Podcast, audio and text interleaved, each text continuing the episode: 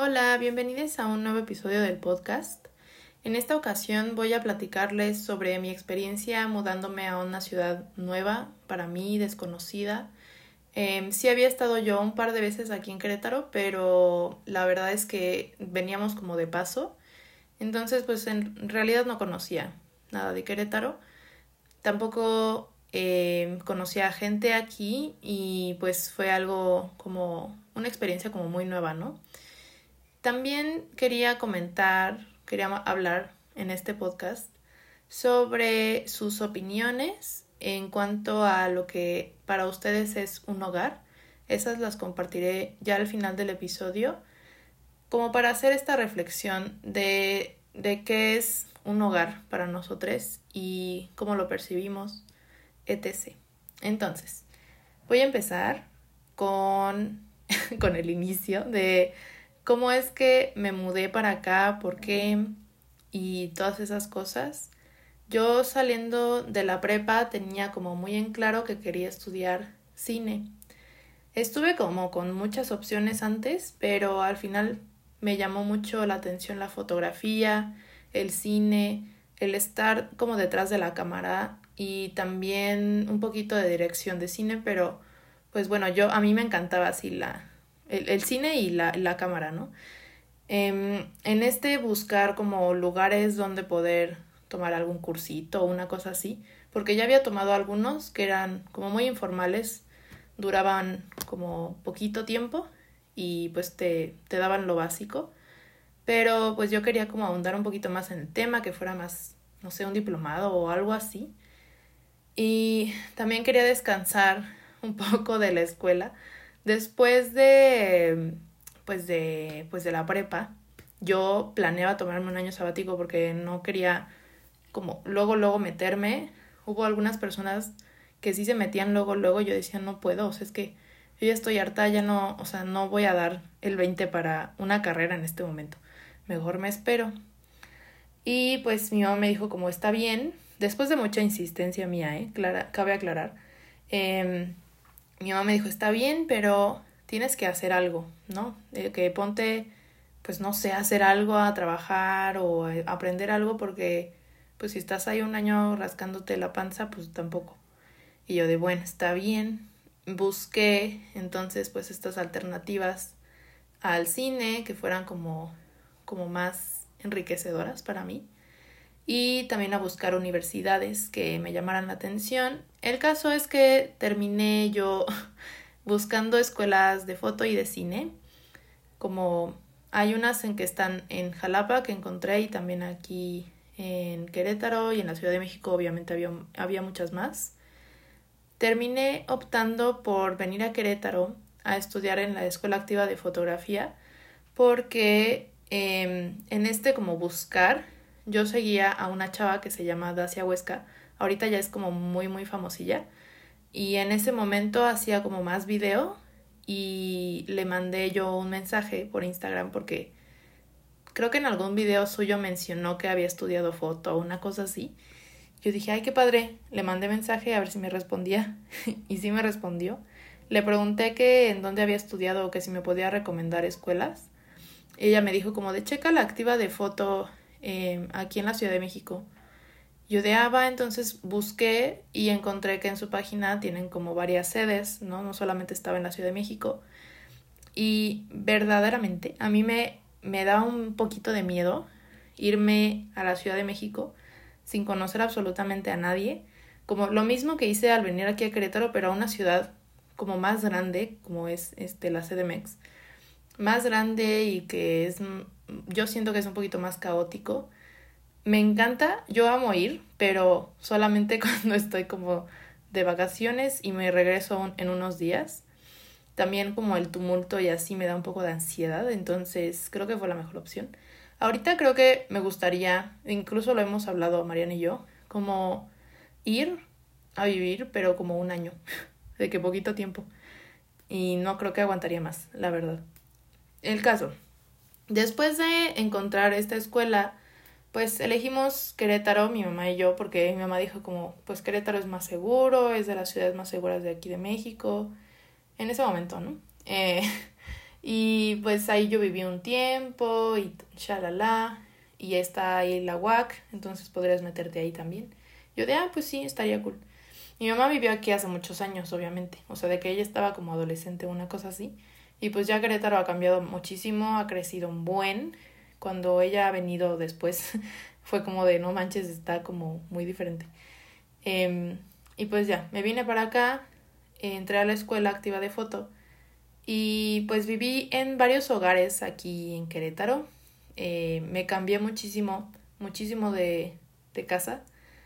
Em, siendo como foránea, obviamente no iba a rentar yo una casa completa o un departamento completo para mí sola, pues porque pues no, o sea, de que sería mucho dinero. Eh, tendría yo que tener pues otro estatus social, ¿no? No, es cierto. Bueno, el caso es que em, pues yo viví en cuartos principalmente. Em, me mudé primero a, bueno, llegué al lugar que nos ofreció una amiga de mi mamá, que su esposo viene aquí, bueno, venía como muy seguido y me dijo, pues tengo ahí yo un, creo que se llama bungalow, una cosa así, eh, y puedes quedarte ahí en lo que encuentras algo, entonces pues llegué a ese lugar y luego luego me moví porque yo ansiaba tener justo un lugar propio. Es algo que recalco mucho y que voy a recalcar mucho en este podcast porque en serio creo que yo lo que buscaba principalmente era mi independencia, el tomar yo decisiones sola y tener un lugar en donde yo podría hacer lo que yo quisiera, ¿no? De que ya fuera invitar amigues, ¿no? Como lo he hecho, eh, de que como a, no sé, como a pachanguear un poquito. Eh, ahorita pues ya no, ¿verdad? Porque ya, o sea, es que ya estoy harta de las pedas, de que yo ya no, no me puedo desvelar para nada. Y no tiene caso para, para mí siendo una anciana de 25 años, bueno, ya casi 25, tengo 24. Eh, de que ya no, ya no aguanto esas cosas, ¿no? Pero en ese momento sí era como de wow. Y, y también como yo, o sea, de que estar en calzones en mi casa, no sé, o sea, de que esas cosas obviamente las podría hacer. Las podía hacer cuando estaba viviendo con mi mamá y con mi abuela, pero, pero pues no sé, es diferente, ¿no? De como que tener tu propio espacio.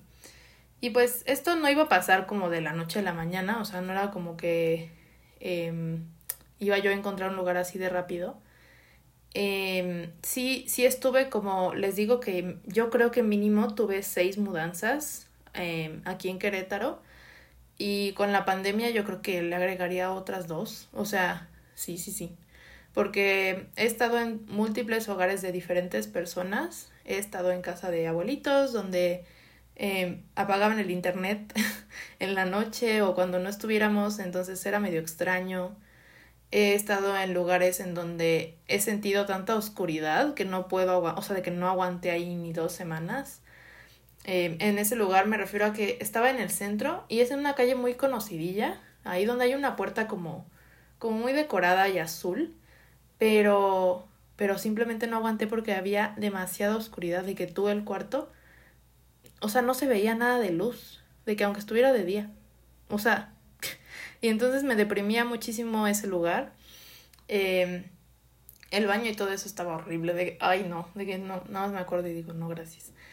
Y así, em, también he estado en otro lugar donde es un, es, son como departamentos que están justo en el centro, cerca de Guerrero. Y tampoco me gustó nada porque estaba como muy chiquito mi cuarto. O sea, como solamente pues tenía acceso al cuarto y a la cocina y al baño, ¿no? Pero pues el cuarto era donde pues iba a pasar más tiempo. Estaba chiquitito, o sea, no, no podía ni caminar por mi cuarto, ¿saben? La cama ocupaba como mayor parte del espacio y el closet. Entonces estuvo como muy difícil esa parte. Y así, o sea, he cambiado de hogares miles de veces y a final de cuentas nunca me sentí como tanto en mi hogar hasta ahorita. Em, había yo estado, o sea, en un lugar que duré muchísimos años, muchísimos me refiero a dos, dos años. Dos años fue eh, un cuarto que estaba cerca del Tepe y cerca de la estación de tren, ¿no? Estaba de que ahí enfrente. Entonces, lo que pasaba con ese cuarto era que el tren, cuando pasaba, pues sonaba su cosa esta muy, muy fuerte. O sea, de que de verdad te despertaba y pasaba a las 3 de la mañana a veces y era como muy castrante. Pero, me adapté, me adapté. Em, y estuve ahí muchísimo tiempo y ya cuando fue la pandemia me tuve que regresar a mi casa. Y ese rollo fue horrible para mí porque yo ya me sentía un poquito más cómoda de que después de tanta mudanza, estar en ese lugar como mucho más tiempo, pues ya, o sea, de que ya lo tenía como medio decorado y así, de que tenía mi baño propio, eso era lo que me encantaba de ese lugar también, porque tenía el baño propio y, o sea, yo me sentía como un poco más cómoda, pero pues llegó la pandemia y me arrebató eso, entonces también fue, fue un proceso muy complicado. Tuve que regresarme a mi casa, principalmente porque, o sea, mis padres se quedaron sin trabajo, pero ya después de unos meses que empezó la pandemia, o sea, no luego, luego, pero para como ahorrar y para evitarnos justamente esto, eh, mi mamá me dijo como de, oye, ¿por qué no te regresas y vemos para cuando acaba esto? Y yo dije, no, pues yo creo que va a durar poquito, va a ser como la influenza de que nada más fue un mes y ya regresamos, pero pues no, nadie sabía lo que se venía. Y después de dos semanas de que seguía sin haber noticias buenas, le dije a mi mamá, pues sabes que yo creo que sí, ya me voy. Me regresé y estuvo pues muy complicado, como les mencioné, porque pues era este arrebato del, del lugar, de la pertenencia, ¿no? Que yo sentía hacia la ciudad, hacia mis amigues, ¿no? Y hacia mi espacio. Eh, entonces, pues sí fue un proceso, eh, pues muy largo, ¿no? Estuve como viviendo con, con mi abuela y con mi tío y estuvo como medio raro porque yo ya estaba acostumbrada a hacer todo yo sola, a cocinarme, a caminar hacia donde tuviera que ir o pedir Uber y en Cancún no hay Uber. La cocina pues era como con todos porque de que si mi abuela hacía algo de comer, ¿no? Pues era ella la que lo hacía o mi tío me decía como de, no, pues ponte a hacer de comer para todos. Y yo así, ay no. Y, y cosas así que, o, bueno, tenía que decirle a mi mamá, oye, ¿puedes, ¿puedo usar el coche de que para ir a... No, es que lo necesito. Y era como de puta. O sea, de que yo ya estaba como muy acostumbrada a mi independencia y que no tenía que yo pedir permisos ni nada. Y ahí de nuevo era como, oye, puedo hacer tal, ¿sabes? Entonces eso, y también cuando iba de vacaciones me pasaba justamente lo mismo, pues sentía como de un poco de incomodidad y yo decía, ya me quiero regresar. En este caso no podía regresarme así de sencillo. Em, y pues bueno, así estuve, yo creo que unos seis meses o algo así, en casa de mi tío. La verdad es que sí tenía como, o sea, un poquito más de relax en cuanto al dinero, porque lo que pasa cuando vives solo, sola, sole, es que estás como un poquito al pendiente de los gastos y administrar tu dinero. Bueno, no un poquito, un buen. Eh, administrar estos gastos y si la cagas en algo, pues ya valió madres todo lo demás, ¿no? Entonces, eh, sí tenía un poquito más de relief en cuanto a este tema. Pues ya, eso fue como mi experiencia mudándome ya así y arrebatándome este lugar y también pues volver a Querétaro. Después de esos seis meses regresé aquí y me ha costado como tener un lugar propio donde yo pueda sentirme cómoda. Cuando lo tuve pues pasó esto de la pandemia, entonces ahorita lo estoy como volviendo a recuperar. Em, ahorita lo que pasó es que pues ya vivo con Mariana, entonces se ha como facilita, facilitado perdón, ese proceso de pues de estar como buscando un lugar que solo sea mío. Em, ahora es como compartido, pero a la vez me siento muy, muy cómoda porque es como propio. Voy a leer un poquito de lo que ustedes me contestaron en esta historia de Instagram, porque yo les pregunté que para ustedes que era un hogar, ¿no? ¿A qué le llaman ustedes hogar? Eh, una persona me respondió, si digo persona es porque es como anónimo, y quienes dijeron como que sí podía decir su nombre, pues lo digo, ¿va? Entonces, bueno, una persona dijo la ternura y el cuidado desarrollándose en un espacio. Creo que esto me puedo identificar bastante más ahorita, que es, pues sí, justamente el tener como una convivencia muy linda y muy sana en, en un lugar, en un determinado espacio, como dices.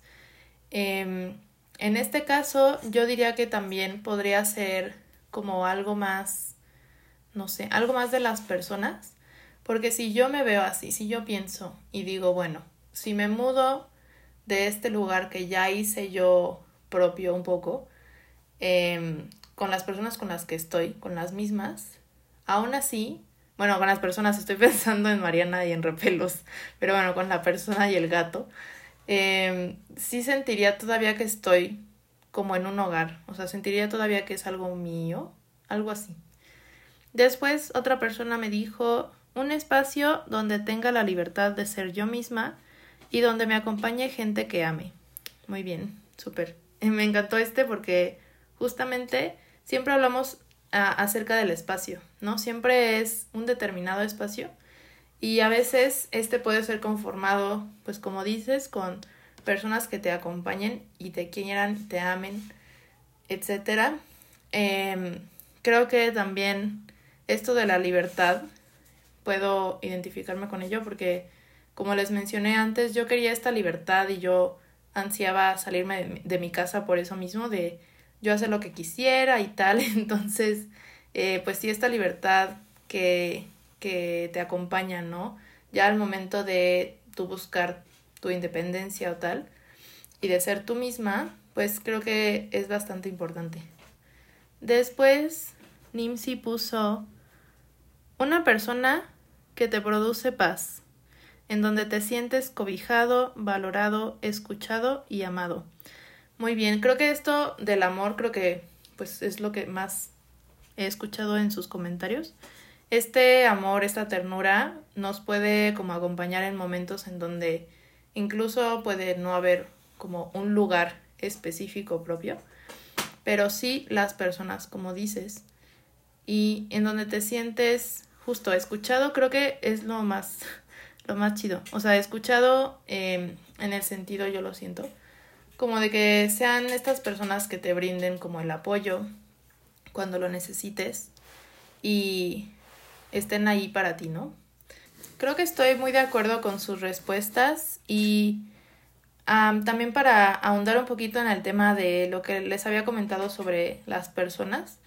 También me ha pasado cuando estuve como en mi infancia, también tuve como mucho, creo que mi vida ha sido toda así, de que muchos cambios, si escuchan ruidos porque estamos cortando algo aquí, perdón, este, he tenido como muchos cambios a lo largo de mi vida en cuanto a lugares. O sea, viví en un departamento cuando era niña. Em, no, primero fue una casa y después fue un departamento cuando estuve un poquito más grande. Y después fue otra casa. Y después les digo que viví con mi, con mi abuela porque ella tenía esquizofrenia. Bueno, tiene. Entonces nos dijeron, pues tienen que ir a vivirse con ella para que no esté sola. Entonces también fue como eso. Y he cambiado a lo largo de la vida, como mucho del lugar. Eh, esto fue como lo más radical el mudarme a Querétaro porque fue de plano ya un, un lugar como muy muy diferente a lo que es Cancún. Y pues sí, lo único constante que fue, por ejemplo, en mi infancia fue mi mamá, obviamente. De que yo a donde me mudara, pues ella también estaba ahí. Un en un tiempo creo que viví con mi, mi tía abuela y mis tíos, pero era como un tiempo muy cortito me quedaba muy cerca de la escuela, entonces mi mamá nada más pasaba por mí y nos íbamos. Em, como que me quedaba a dormir ahí. Y era cuando, cuando estaba como más peleada con mi mamá, porque estaba en la adolescencia y ya saben, como etapa de rebelde. Y pues, pero fue un tiempo muy cortito. Em, pero bueno, sí, la constante siempre ha sido mi mamá, hasta ahora. Y también de personas, puedo decirles que, por ejemplo, cuando estuve viviendo con mi tía abuela, también lo sentía como un hogar porque ella era como muy linda y siempre, em, pues, no sé, como que te brindaba esa calidez que te puede brindar una persona, eh, un familiar tuyo en este caso. Y también me acuerdo de que cuando estaba yo, no sé, bien morrilla, como, no sé, tenía como unos 11 años, aprox. Yo, eh, pues, vivía con mi mamá en una casilla que ella compró pero nos la pasábamos la mitad del tiempo, si no es que más, en casa de una amiga de mi mamá y de unas amigas mías. De que no sé qué pasó primero, si mi mamá se hizo amiga de ella, o sea, de la, sí, de la mamá de mi amiga, o al revés, de que yo me hice amiga de mi amiga y después de que nuestras mamás se hicieron amigas, no estoy muy segura. Pero pues bueno, el caso es que también estando con ellas la mitad de nuestro día, o les digo que incluso más, era que pues también sentía como esta calidez y sentía que también eran como mis hermanas postizas en ese momento, porque hacíamos todo, todo juntas, de que si incluso nos metían como a clases de baile o de teatro y así, era como de a todas, ¿no? Nos llevaban ahí. Em, y pues fue algo muy lindo. Creo que nos, nos, nos pasó como este, esta dinámica.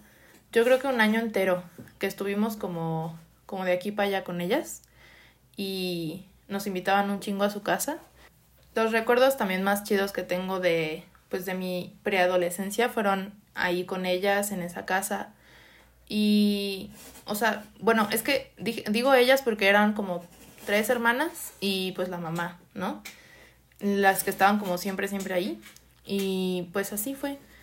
Estuve muchísimos años como queriendo un lugar propio, incluso cuando era chiquita, tenía como esta urgencia, ¿no? De, de yo tener un cuarto mío o sentir que la casa de verdad como era nuestro hogar, en ese caso pues mío y de mi mamá, em, siempre pasaba que era de otra persona, o sea, es que no sé cómo, cómo decirlo, pero cuando estaba chiquilla, pues ni me acuerdo. O sea, mi mamá sí, sí tenía su depa y tal, pero yo ya ni me acuerdo de eso, ¿saben? Y después eh, vivimos en una casa en donde nos robaron. Entonces, como que también ese recuerdo lo tengo como muy mal, porque no sentía que era mi casa ni siquiera y no me gustaba. O sea, ya sé que no era mi, mi casa, era de mi mamá, pero no, me, no sentía esa pertenencia a ese lugar.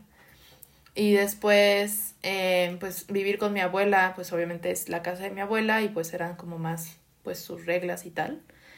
Eh, no de que ella sea como muy mala onda o una cosa así, para nada, sino que pues justo esta pertenencia como que no se me había dado, siento yo, haciendo esta reflexión, para nada, o, o muy poquitas veces, y me era como arrebatada después. Entonces, pues sí, em, así ha sido como mi proceso mudándome de varios lugares y finalmente, eh, pues ahorita que estoy grabando esto, ya encontrando cierta paz y seguridad, no sé cómo, cómo llamarle, pero pues sí es como una plenitud, tal vez una cosa así, en el que ya no siento que tengo que estar como buscando y buscando y em, tratando como pues encontrar este espacio donde ya, pues a donde yo me mueva, puede, puede estar conmigo, no puede irse conmigo.